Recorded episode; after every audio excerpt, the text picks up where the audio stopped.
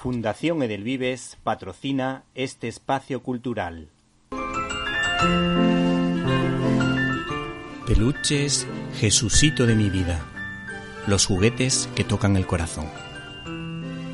El regalo que no se esperan, pero que nunca olvidarán. Nos puedes encontrar en www.jesucito.es. Hola, me llamo Inigo Montoya. Tú mataste a mi padre. Prepárate a morir. Estás escuchando el directo a las estrellas con Víctor Alvarado.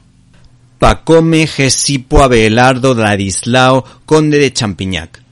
¿Puede alguien con semejante ristra de nombres combatir el nazismo?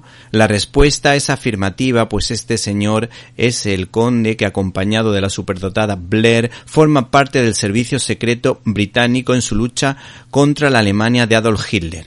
En esta misión titulada Champignac, el paciente A, que edita Nuevo de Nueve, su distinguida señoría se infiltrará en tierras enemigas para investigar sobre un producto farmacéutico creado o surgido de las investigaciones nazis, que responde al nombre de pervitin, un compuesto químico que genera una falsa sensación de felicidad.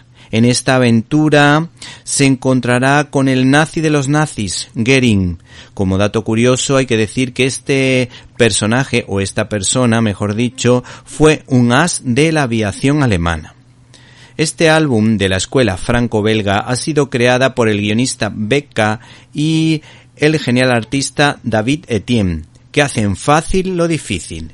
Este tándem imprime un ritmo casi cinematográfico a este cómic con unos diálogos muy ágiles que te permiten disfrutar del TVO en sí y aunque la historia pueda resultar familiar, creo que este cómic es una joya para toda persona que quiera dedicarse al noveno arte por lo bien que está construida para que el lector nunca pierda el interés. Por otra parte, es una crítica al totalitarismo nazi, lógicamente extrapolable al comunismo, que hay que recordar que durante la Segunda Guerra Mundial o durante un tiempo prácticamente fueron aliados en la que en este caso se hace una crítica a la irracionalidad y el sinsentido del racismo, así como a la experimentación científica sin cuestionamientos éticos, pues para los nazis, el fin justificaba los medios, mostrándose su protagonista, por otra parte, contrario al magnicidio.